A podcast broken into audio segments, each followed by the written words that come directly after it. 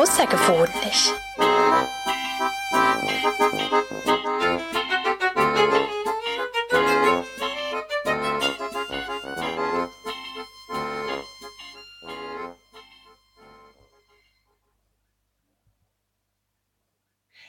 Willkommen zu einer neuen Folge von Außergewöhnlich. Ähm, schön an alle HörerInnen da draußen, dass ihr und dass Sie wieder eingeschaltet haben.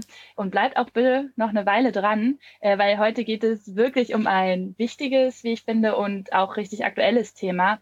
Und zwar um das Wohnen mit und für Geflüchtete aus der Ukraine meine Motivation dahinter, äh, eine Folge über geflüchtete Menschen und deren Wohnsituation hier zu machen, war eigentlich, dass ich Mut machen wollte, ähm, dass vielleicht HörerInnen von diesem Podcast sich auch selbst eher trauen, Geflüchtete bei sich auszunehmen, so, sofern das ihre Wohnsituation irgendwie zulässt.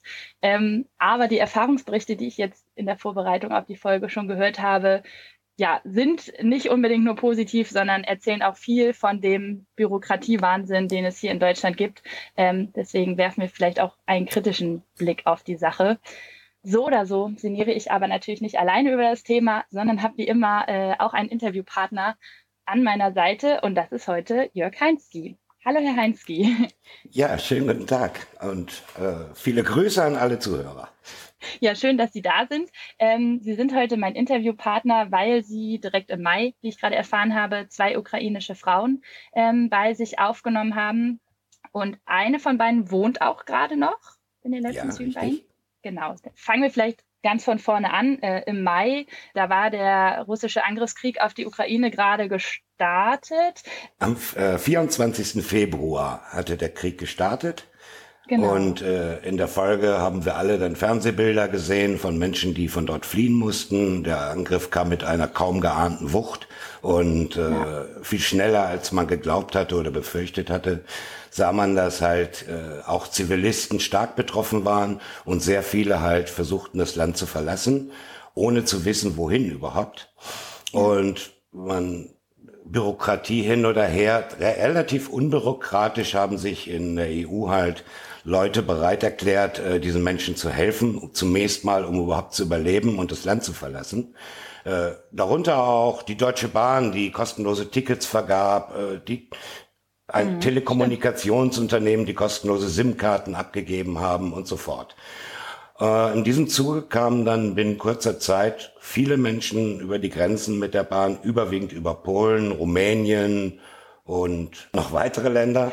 Und einige verschlug es dann nach Deutschland. Ich habe dann Ja. Bilder gesehen vom äh, Berliner Hauptbahnhof, wo Tausende von denen ankamen und nicht wussten, wohin äh, dubiose Gestalten am Berliner Bahnhof, die sich insbesondere um junge Damen bemühten und ihnen eine Unterkunft andachten. Und ja, Oder auch direkt in Arbeitsverhältnisse oder ähm, dieses, genau. ge gebracht haben, ja. Und ich habe dann einfach so äh, eine, ich habe eine E-Mail bekommen von einer E-Mail-Adresse, die hieß unterkunftukraine.de ja. und war dann einfach neugierig. Was, was machen die? Was tun die? Und habe die angeklickt, mir durchgelesen und habe gelesen, dass die nach Freiwilligen suchen, die irgendwie eine Unterkunft anbieten können. Und da ich diese Bilder damals recht unerträglich fand, habe ich mir gesagt, warum nicht? Äh, bei mir gibt es auch keinerlei Hemmnisse jetzt irgendwie, dass auch junge Damen zu mir kommen. Ich bin verheiratet, lebe mit meiner Frau zusammen in einer Wohnung. Also keinerlei Absichten, die mir zu unterstellen sind. Ich möchte auch keinen Arbeitsplatz anbieten, sondern wirklich nur Menschen eine Unterkunft anbieten, um zu helfen. Das war mein einziges Ansinnen. Genau, und Ihre Wohnsituation lässt es ja auch zu. Sie haben es mir gerade schon so ein bisschen beschrieben, dass es jetzt nicht eine Wohnung ist, sondern Sie praktisch zwei separate Zimmer noch haben mit separaten Genau. Zugängen, ähm, sodass das auch nicht direkt einen WG-Charakter hatte, Ihre Unterkunft, sondern sich auch Mhm, anbot. Richtig. Also nochmal nachgefragt, das heißt, die E-Mail von, ähm, ich glaube, Unterkunft Mhm. Ukraine heißt auch äh, dieses super tolle Projekt, das ganz, ganz Ja. vielen Menschen Unterkunft vermittelt hat.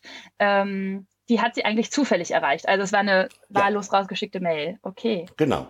Also ich weiß nicht, warum ich in der Adressliste stand. Okay, und dann haben sie sich zusammen mit ihrer Frau entschlossen, dass sie diese zwei Zimmer, die so ein bisschen separat sind und eigentlich bei ihnen als Gästezimmer fungieren sollten, aber jetzt nicht äh, direkt gebraucht wurden, dass sie die gerne Mhm. zur Verfügung stellen wollten. Und dann haben sie, äh, was waren ihre nächsten Schritte? Haben sie dann Unterkunft Ukraine angeschrieben? Genau. Ich habe die angeschrieben, bekam dann einen Fragebogen, den habe ich dann ausgefüllt, dort auch äh, meine Motivation dargelegt und äh, die Raumsituation beschrieben. Mhm. Äh, mir wurde dann auch, also es gab viele da wurde eigentlich nichts ausgelassen. Also es wurde gefragt, ist es auch möglich, dass ein Haustier mitkommt? Ja, natürlich ja. habe ich geschrieben. Ich möchte nicht schuld sein, dass jemand seine kleine Katze da in Kiew am Bahnhof zurücklassen ja. muss, als Beispiel. Oder äh, ob es eine Möglichkeit gibt, dort äh, Kleinkinder zu versorgen und so weiter und so fort. Und dann gab es viele Tipps für die Vorbereitung, wenn man das denn macht, was man beachten sollte. Also ich habe mir das alles genau durchgelesen, kam damit auch sehr gut klar, fand es sehr schön beschrieben und äh, durchaus umsetzbar für mich und habe dann das Ganze abgeschickt.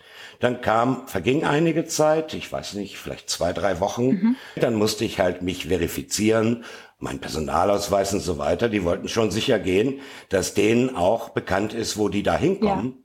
Ja. Äh, und sicherstellen, also ich musste mich authentifizieren. Mhm. Dasselbe haben sie aber auch mit den Flüchtlingen gemacht.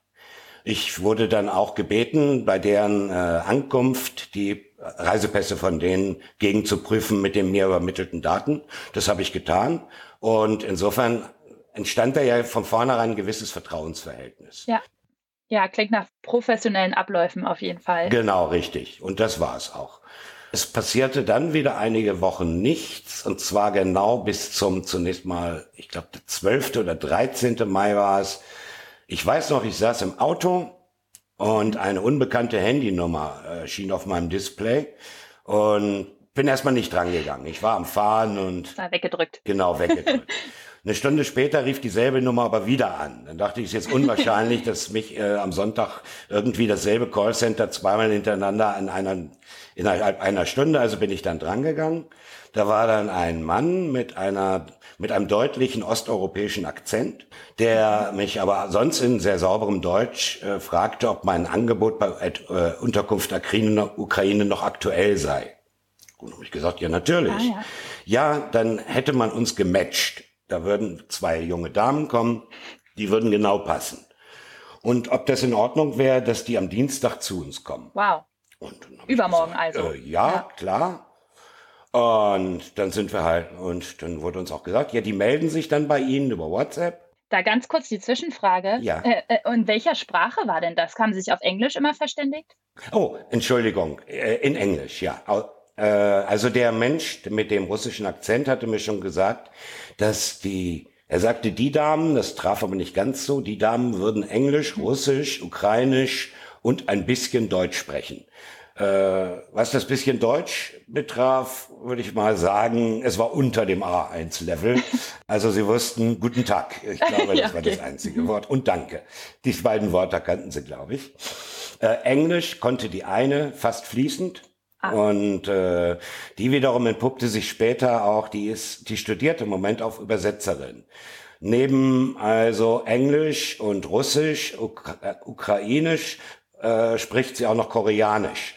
Wow. Und das fand ich dann schon beeindruckend. Allerdings, ja. Ja, die zweite spricht eigentlich ausschließlich Russisch, obwohl sie eine Ukrainerin ist, aber sie kommt wohl gebürtig aus einer Gegend, wo mehr äh, Russisch gesprochen wird. Kamen die beiden dann äh, wirklich aus dem Osten der Ukraine auch, wo es dann ja auch in, im Mai ja. schon, schon richtige Kriegshandlungen Also aktuell kamen sie aus der Stadt Dnipro, das ist, äh, wenn man sich diese Zangenbewegung, die diese Russen von Osten her ausgeführt haben, die sieht aus wie ein Hufeisen.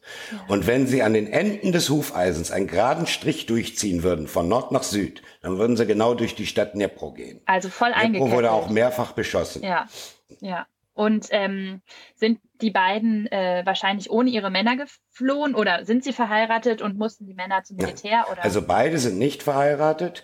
Die jüngere, die heißt Xenia. Also Xenia hat eine Mutter, die in einem Krankenhaus arbeitet, äh, in dem äh, Verwundete von der Front versorgt werden in Dnipro. Mhm. Und sie ist genauso wie Männer nicht berechtigt, das Land zu verlassen. Also sie darf das Land nicht verlassen. Ich hatte mehrfach dann angeboten, hol deine Mutter doch auch hierher. Ja. Ich hatte Fotos von der gesehen und habe mir gedacht, mein Gott, ne, die kann doch jetzt nicht allein da zurückbleiben. Zunächst wurde mir gesagt, sie müsse auf die Oma aufpassen, äh, die halt nicht mehr selbstständig so äh, richtig sei. Aber ja. später wurde auch gesagt, sie darf überhaupt nicht mehr ausreisen, weil sie in diesem Krankenhaus verpflichtet ist. Okay. Der Vater ist an der Front, äh, Xenia weiß aber nicht wo. Und äh, das darf er ja auch nicht sagen, äh, auch wenn er sie ab und zu mit ihm telefonieren kann. Ist das bis heute und so? Entschuldigung, wenn ich nachfragen darf. Also ist das bis heute so, dass der, die Eltern noch ähm, in der Ukraine geblieben sind? Ja, die sind bis heute. Also der Vater ist nach wie vor an der Front und die Mutter nach wie vor in dem Krankenhaus. Ja. Mit der Mutter telefoniert sie täglich. Ja. Oha. Also die beiden kamen da an ähm, mhm. in ihrer Stadt ähm, ja. und, und sind dann eingezogen ähm, in ihre beiden Zimmer. Wie genau. lief das dann genau weiter? Also kommen wir vielleicht zu diesem schwierigen Part ähm, Behördenwahnsinn in, in Deutschland. ja. ähm, was gab es da für die beiden jetzt zu beantragen, damit sie sich erstmal hier bei Ihnen aufhalten konnten? Also äh, selbst obwohl ich die Informationen von Unterkunft Ukraine gelesen hatte, ja. äh, Ganz verstanden hatte ich diesen Behördenwirrwarr nicht und ich glaube die äh, die Stadt selber noch nicht. Also ich glaube auch die ganzen Beschäftigten wussten, da wurden mir zum Teil völlig widersprüchliche Angaben gemacht, was jetzt geschehen müsse. Mhm. Äh, bisschen mehr wusste tatsächlich die Dame, die Xenia heißt, äh, mhm. weil sie sagte, sie braucht eine Green Card. Dann habe ich gesagt, sie müsse sich vertun. Die brauchst du, wenn du in die USA ja, einreisen möchtest, aber Land. nicht hier. Sagt sie, nein, sie bestand drauf. Alle Volontäre hätten gesagt, sie bräuchte eine Green Card. Später als wir, ich bin dann mehrfach mit ihr zur Stadt gelaufen. Wenn sie alleine hingegangen ist, ist sie oft wieder weggeschickt worden. Da wurde ihr nämlich gesagt, äh, ohne Termin geht hier gar nichts in Corona-Zeiten. Und dann hat sie gefragt, wie sie denn einen Termin machen soll. Dann wurde ihr gesagt, sie soll anrufen. Wurde ihr auch eine Nummer gegeben. Dann hat sie die Nummer von zu Hause von uns ange angerufen. Da wurde ihr gesagt, we don't speak English. Wahnsinn. Es gab keinen Termin, Wahnsinn. bis ich dann gemeinsam mit ihr dahin gegangen bin und das ein bisschen resoluter dort vertreten habe. Dann gab es dann doch mal einen Termin. Und da kam dann tatsächlich, dann wurde sie gebeten zu einem neuen, sie kriegte einen weiteren Termin nach der Erstaufnahme, also wo ihre Daten erstmal äh, äh, niedergeschrieben wurden. Okay. Und dann sollte sie kommen, wie ihr gesagt wurde, zum Fotos machen. Mhm. Und dann wurden auch Fotos von ihr dort gemacht und dann bekamen sie einen Stempel inklusive dieses Fotos, das dort gemacht wurde, in ihren Reisepass eingestempelt. Und das war eine Aufenthaltsgenehmigung für ukrainische Flüchtlinge mit ihrem Bild drin. Und darunter stand auch, dass sie eine Arbeits- und Wohnerlaubnis hat. Ah, das war also diese Green Card, von der Das war diese Green Card. Insofern okay. traf der Begriff tatsächlich gewissermaßen zu. Ja, vom, genau, vom Prinzip her ist es dann das gleiche wie die Green Card in den USA, ja. Ja. Okay. Ja. Und wie ging es dann weiter? Weil genau, die beiden sitzen mhm. jetzt in, in Deutschland in ihren zwei Zimmern, äh, was natürlich, sie sind erstmal in Sicherheit, ist ja gut, aber wahrscheinlich ja. Ähm, ja, sieht so ein Alltag dann ja unendlich langweilig und langwierig aus, gerade wenn man weiß, dass zu Hause irgendwie die Familienmitglieder im Krieg sind. Wie haben die beiden ja. sich entschieden? Wollten sie Deutsch lernen? Wollten sie arbeiten gehen? Mhm. Die jüngere von den beiden, also wie schon gesagt, Xenia, äh, ist bereits äh, also äh, die Studentin in der Universität von Dnipro mhm. und studiert dort neben Englisch, Russisch, äh, auch Koreanisch. Mhm. Und ihr Ziel war es jetzt, das Ganze zu nutzen und hier Deutsch zu studieren. Sie will auch an eine deutsche Universität. Allerdings fehlt ihr dazu der Abschluss von der ukrainischen Universität. Die ukrainische Universität hat zwischendurch dann zugemacht, mhm. ähm, was das Ganze also sehr schwierig machte. Mittlerweile ist sie wieder auf und die Xenia macht jetzt einen Online-Kurs dort, tatsächlich auch in Deutsch. Und wegen der Zeitverschiebung beginnen ihre Kurse immer morgens um sieben. Was, oh Gott. was für sie nicht wirklich schön ist. Nee, das ist kein Studentenleben. Also von sieben bis 14 Uhr sitzt sie eigentlich nur vor ihrem Computer dann und äh, ich sehe auch ihre Hausaufgaben da. Also gut, die koreanischen kann ich nicht wirklich beurteilen. Aber ihre Deutschen, das sieht schon gar nicht so schlecht aus. Toll. Äh, wir üben auch zu, bei mir immer ein bisschen Deutsch, wenn ich abends Feierabend habe. Ich bin ja tagsüber auf der Arbeit, meine Frau auch. Die mhm. sind dann halt alleine dort, beziehungsweise im Moment nur die eine. Die zweite ist die zweite hatte andere Ziele. Sie wollte so bald wie möglich wieder zurück in die Ukraine. Das heißt, sobald es den Anschein macht, dass ihre Mutter ihr wieder sagt, du kannst wiederkommen, fallen keine Bomben mehr, mhm. äh, so, so wollte sie auch wieder zurück. Was dachte mhm. sie, sorry, ähm, ich meine, am Anfang wussten wir alle nicht, wie lange der Krieg dauern ja. würde. Wir wissen es ja auch heute noch nicht. Aber mhm. ähm, diese, dieser Zustand, dass keine Bomben mehr in ihrem Zuhause fallen, ist wahrscheinlich immer noch nicht eingetreten, oder? Sie ist immer noch hier. das ist richtig. Im Gegenteil. Also äh, wenn ich, natürlich beachte ich ganz besonders, wenn äh, Raketeneinschläge oder ähnliches in der Gegend von Dnipro erfolgen, mhm. weil ich dann natürlich immer an die denken muss und an ihre Eltern, ihre Freunde und so weiter. Klar. Ja, logisch. Äh, und das heißt, dass, ähm, dass sich Ihre Meinung jetzt gewechselt hat und sie vielleicht doch Deutsch lernen möchte und sich hier ein Arbeitsverhältnis ja. holen möchte? Also im Moment ist sie sogar in einem Arbeitsverhältnis, die zweite. Sie hat äh, einen deutschen Freund kennengelernt nach kurzer Zeit. Äh, da ich mich jetzt sehr verantwortlich für die beiden Mädchen fühlte, habe ich gesagt, äh, bevor du bei dem ein, die sagt dann, sie will da einziehen. Dann sage ich, da kommt er erstmal zu mir und stellt sich vor. Ich möchte erstmal wissen, was das für einer ist. Ja, man entwickelt dann so ein bisschen Vatergefühle. Ne? Also ich bin 59 Toll. Jahre alt. Ich habe es hier mit einer zu tun gehabt, die 19 ist und eine 26. Da hätte ich schon fast der Großvater sein können. Die kann ich ja nicht einfach in wildfremde Hände übergeben, habe ich mir so gedacht. Ja. Und wenn die mir nach sechs Wochen erzählt, sie will bei einem Deutschen, den sie ja kennengelernt hat, einziehen, mh, hm, da ja, kommen schon, leichte Panikattacken ja, bei mir auf. Das ist schon eine sehr kurze Zeit, ja. Der, also habe ich ihn eingeladen und er ist dann auch bei mir gewesen. Und es war ein sehr netter Kerl. Ach, toll. Äh, arbeitet in einer Gebäudereinigungsfirma, wie er ganz stolz sagte, als äh, Teamleiter mhm. und äh, hat ihr dann auch einen Job in dieser Gebäudereinigung dann vermittelt. Äh, also über, über ihn hat sie dann diesen Job bekommen ja. und das macht sie seitdem auch und wohnt bei ihm. Allerdings im Moment gibt es Anzeichen, dass der Zusammenzug vielleicht doch etwas zu früh war, weil es jetzt dezente Nachfragen gibt, ob sie wieder bei mir einziehen kann.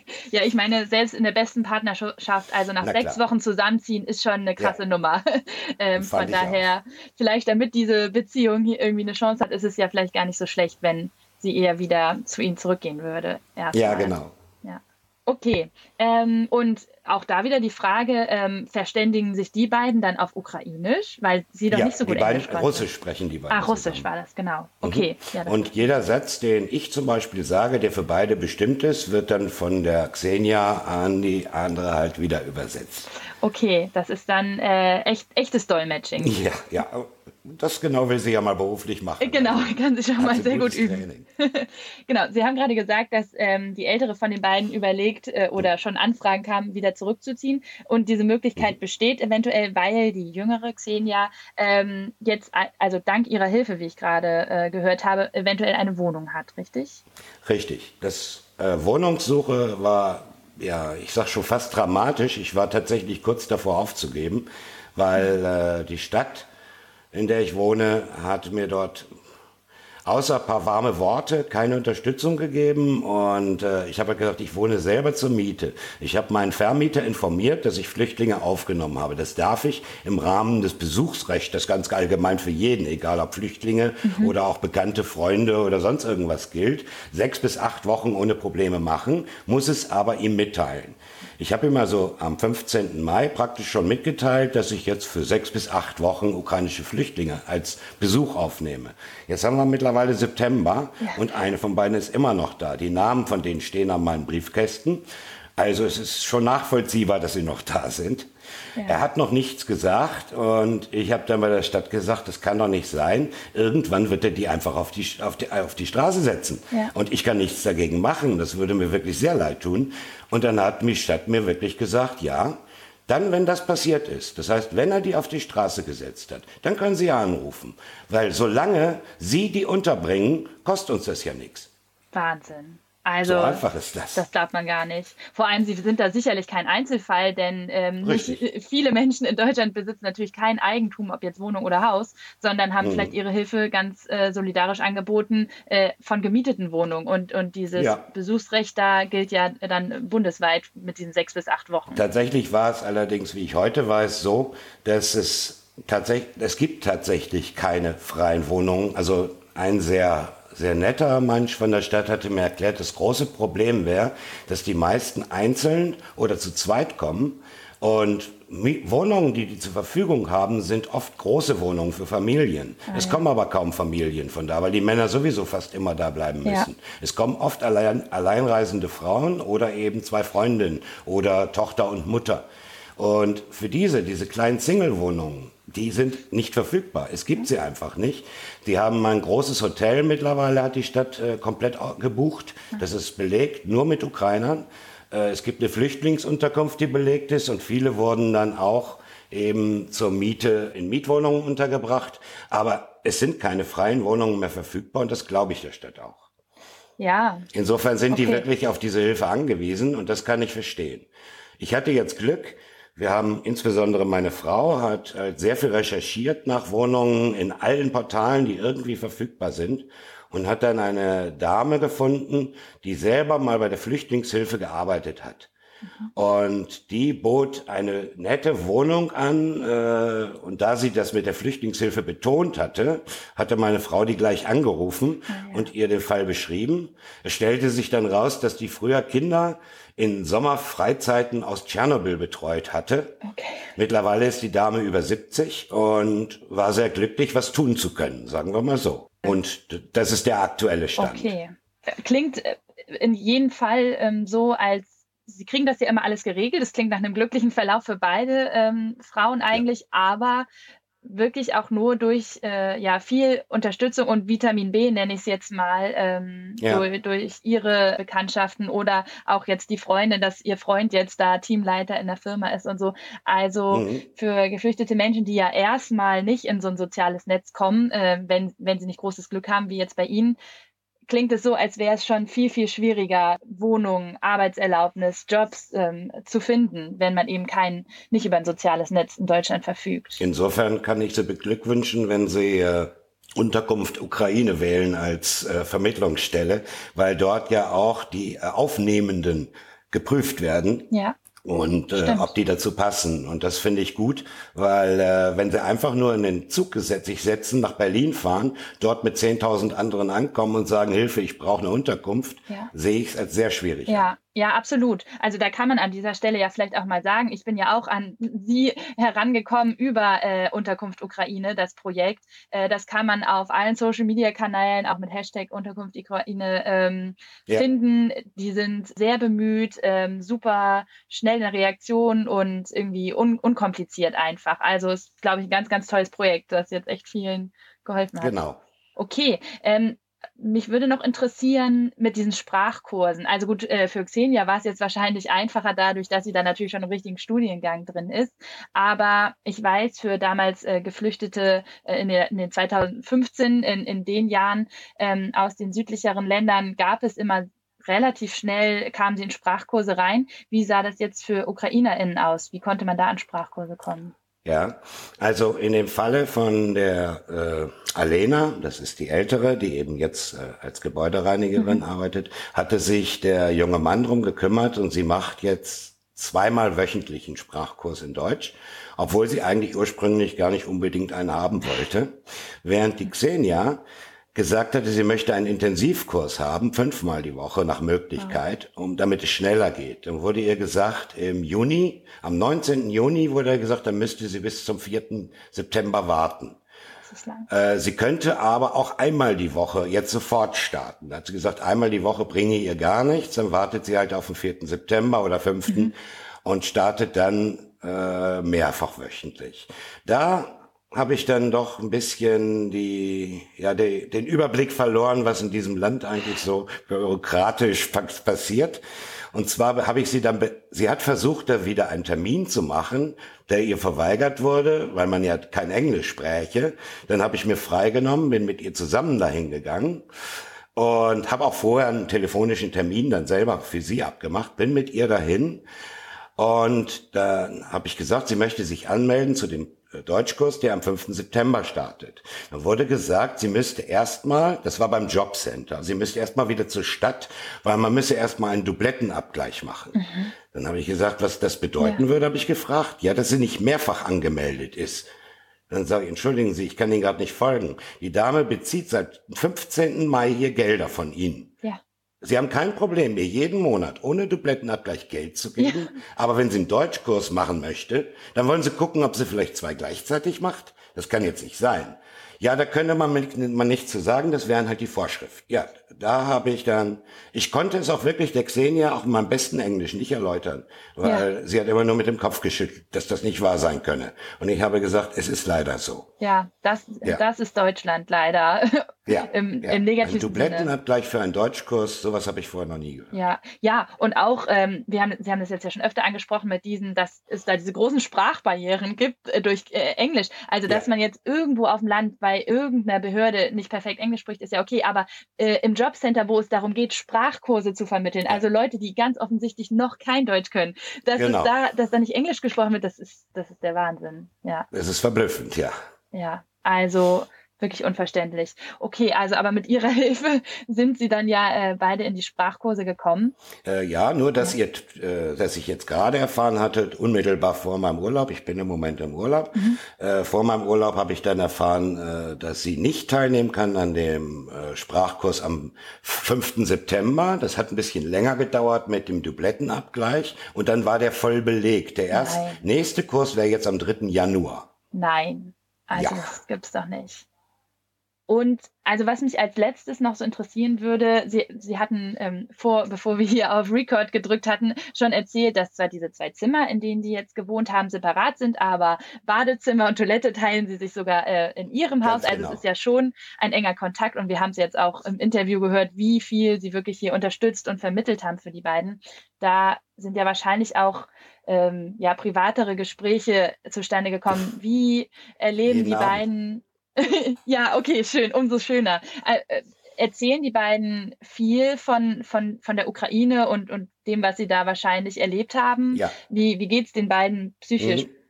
Also die insbesondere, ich kann dann mehr von der Xenia nur sprechen. Erstens natürlich, weil ja. die Alena schon länger nicht mehr da ist und nur ab und zu mal vorbeikommt ja. und sie natürlich auch äh, nur Russisch spricht und es deswegen zu kompliziert wäre, jeden Satz dann immer äh, zu übersetzen. Klar. Insofern kann ich jetzt nur von Xenia sprechen. Xenia äh, erzählt sehr viel, insbesondere alles, was bei uns mit Behörden, Bürokratie und so weiter zu tun hat, kommt immer. In der Ukraine wäre das in fünf Minuten gegangen. Das ist, wenn wir den dritten Tag mit demselben Problem versucht haben. Ja. Äh, dort geht alles online. Dort geht alles online. Dann, was Politik angeht, naja, man sollte nichts mit Russland erwähnen, weil man sie damit sofort auf die Barrikaden kriegt und äh, sie dann auch recht aggressiv wird. Äh, so aggressiv, dass ich schon gesagt habe, äh, du kannst nicht sagen, dass jeder Russe von sich aus nur per Geburt schon ein Monster ist. Das ist nicht so. Wir sprechen hier von einem einzelnen Mann und seinen besten Freunden. Wir sprechen nicht von einem ganzen Volk.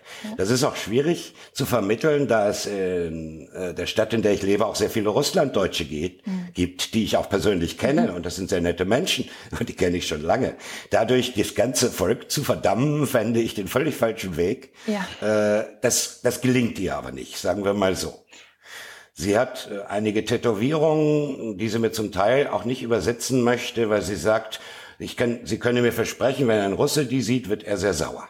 Oh, Wahnsinn. Ich weiß immer noch nicht, was da eigentlich steht auf ihren Namen. Aber es scheint dort gang und gäbe zu sein, wie ich so mitbekommen habe. Mittlerweile habe ich auch äh, andere ukrainische Flüchtlinge kennengelernt durch sie, mhm.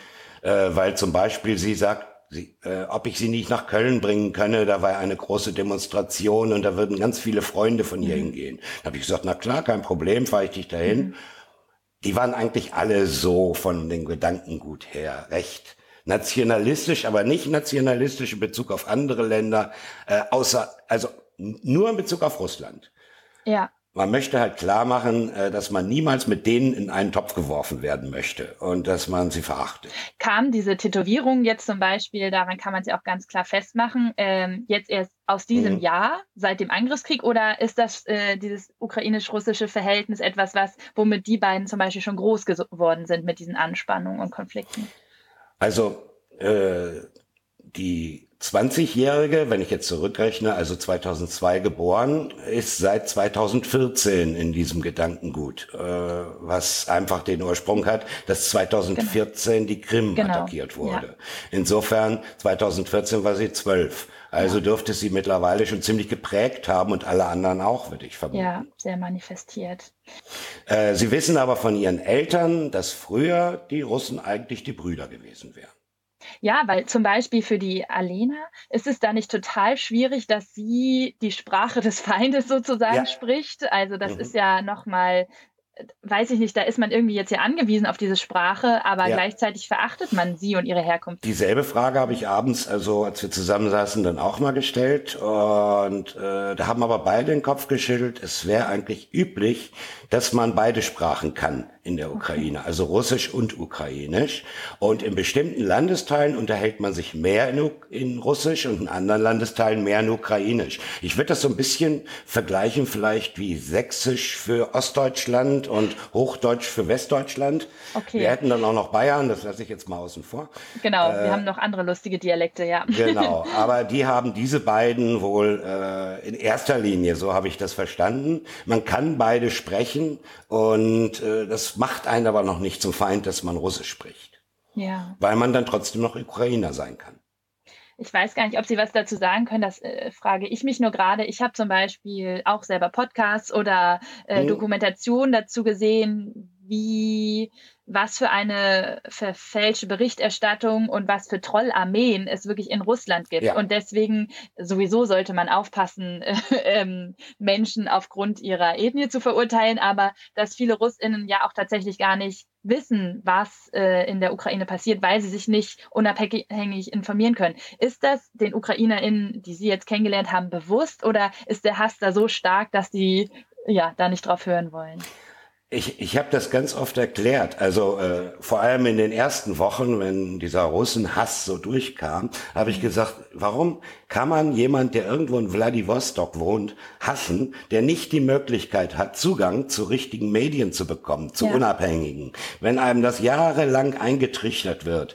Natürlich, äh, die Menschen sind so und ich sage, dass sie auch in Deutschland eigentlich so sind. Man glaubt natürlich dem, was man über die vielleicht Tagesschau, die Heute-Nachrichten und so weiter bekommt und sagt, das ist unabhängiger Journalismus. Ob der aber in Frankreich oder in Irland dann wieder genauso klingen würde zu verschiedenen Themen. Ich nehme den Brexit. In England wird man Stimmt. anders über den Brexit berichten als hier. Äh, was ist jetzt die Wahrheit? Es gibt insofern keine Wahrheit, außer die man sich selber macht.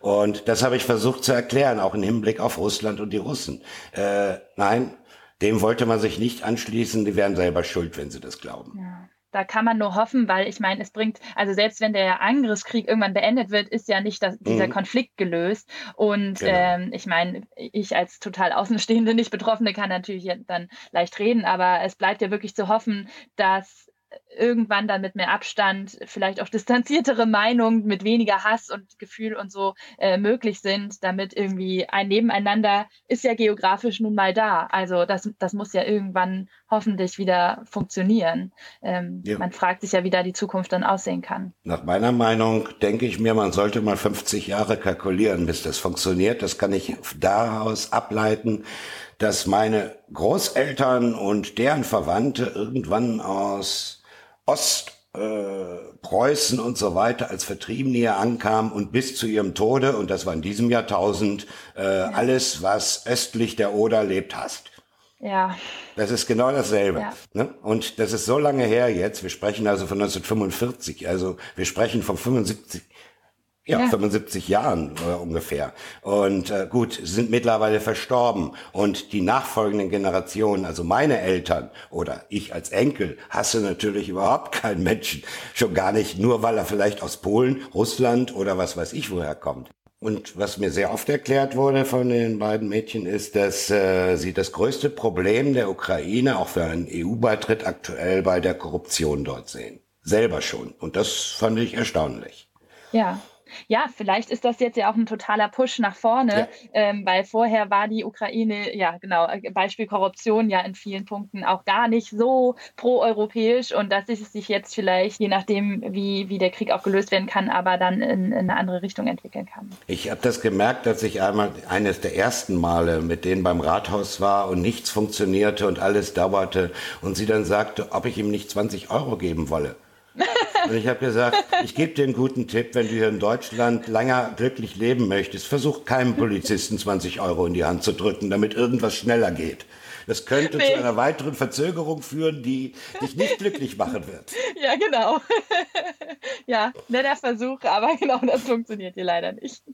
Dann kommen wir eigentlich zu meiner letzten Frage und die wäre, würden Sie denn trotz dieser ganzen Barrieren, die wir jetzt hier hatten, ähm, wieder Geflüchtete aus der Ukraine aufnehmen? Sofort, ja. Ach, toll. Also meine Erfahrung insgesamt, ich habe viel gelernt dabei. Nicht alles hat so funktioniert, wie ich es mir gleich vorgestellt habe, aber wenn man dran bleibt, gewinnt man am Ende. Äh, man muss halt ein bisschen Geduld haben und wissen, auf was man sich einlässt. Wusste ich nicht ganz am Anfang, aber mittlerweile weiß ich's. Und beim nächsten Mal würde ich es schneller hinkriegen. Sowohl den Deutschkurs als alles andere auch. Ja. Und äh, es hat mir sehr viel Spaß gemacht. Äh, und Sie müssen sich vorstellen, Fast jeden Abend haben wir dort gemeinsam bei uns äh, im Wohnzimmer gesessen, uns unterhalten. Wir haben sehr viel Karten gespielt, die lieben dieselben Kartenspiele wie wir. Äh, und die sind ganz versessen in alle möglichen Spiele, die wir so hatten. Die waren ganz begeistert, als sie unsere Spielesammlung gesehen haben. Wir haben zusammen äh, Fernsehen, Netflix geguckt, wo ich dann den Film in Deutsch gucken konnte mit ukrainischen Untertiteln. Oder wir haben es umgedreht. Wir haben sie auch mal in Ukrainisch geguckt mit englischen Untertiteln und zusammen dann Filme geguckt, zum Teil auch Dokumentationen. Das hat richtig Spaß gemacht und danach darüber diskutiert. Ja, das klingt toll.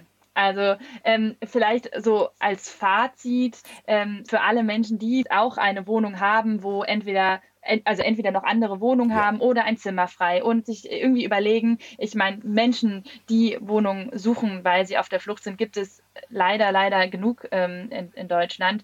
Es kann sehr bereichernd sein und wahrscheinlich auch tolle Freundschaften entstehen. Es ist aber wahrscheinlich auch nicht damit getan, diese Wohnung zu vergeben oder dieses Zimmer und zu sagen, so, jetzt äh, leb hier drin und alles ist gut, genau, sondern leider auch durch den, den Bürokratieaufwand in Deutschland ähm, ist den Menschen sehr geholfen, wenn man sie ein bisschen begleitet, äh, ob jetzt Sprachkurse, irgendwie Arbeitserlaubnis, sowas alles. Genau.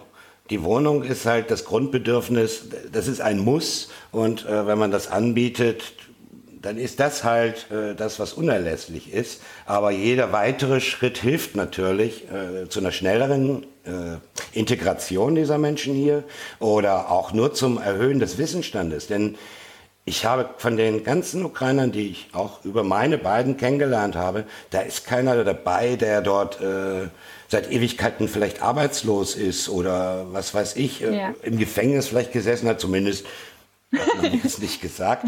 Also nein, es waren fast alles, waren Akademiker oder im Studium.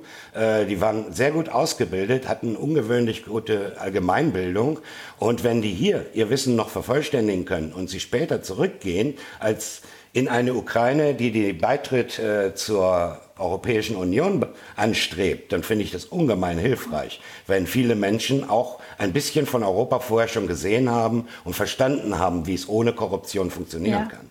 Ja, stimmt. Da haben Sie eigentlich recht. Das hebt das nochmal eigentlich auf so ein anderes Level, äh, die Hilfe, die man jetzt ja. leisten kann. Man lernt das, während man mit diesen Menschen lebt. Und äh, es kommt dann Stück für Stück, dass man sagt, äh, ich werde, ich lerne auch daran. Also wo sind die Vorteile für uns Menschen?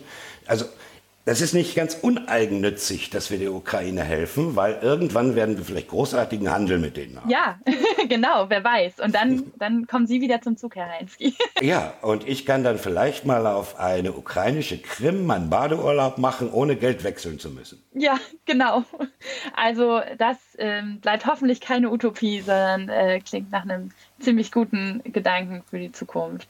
Okay, genau. also dann wirklich vielen Dank, ähm, dass Sie uns das äh, mal mehr geschildert haben und Einblicke gegeben haben.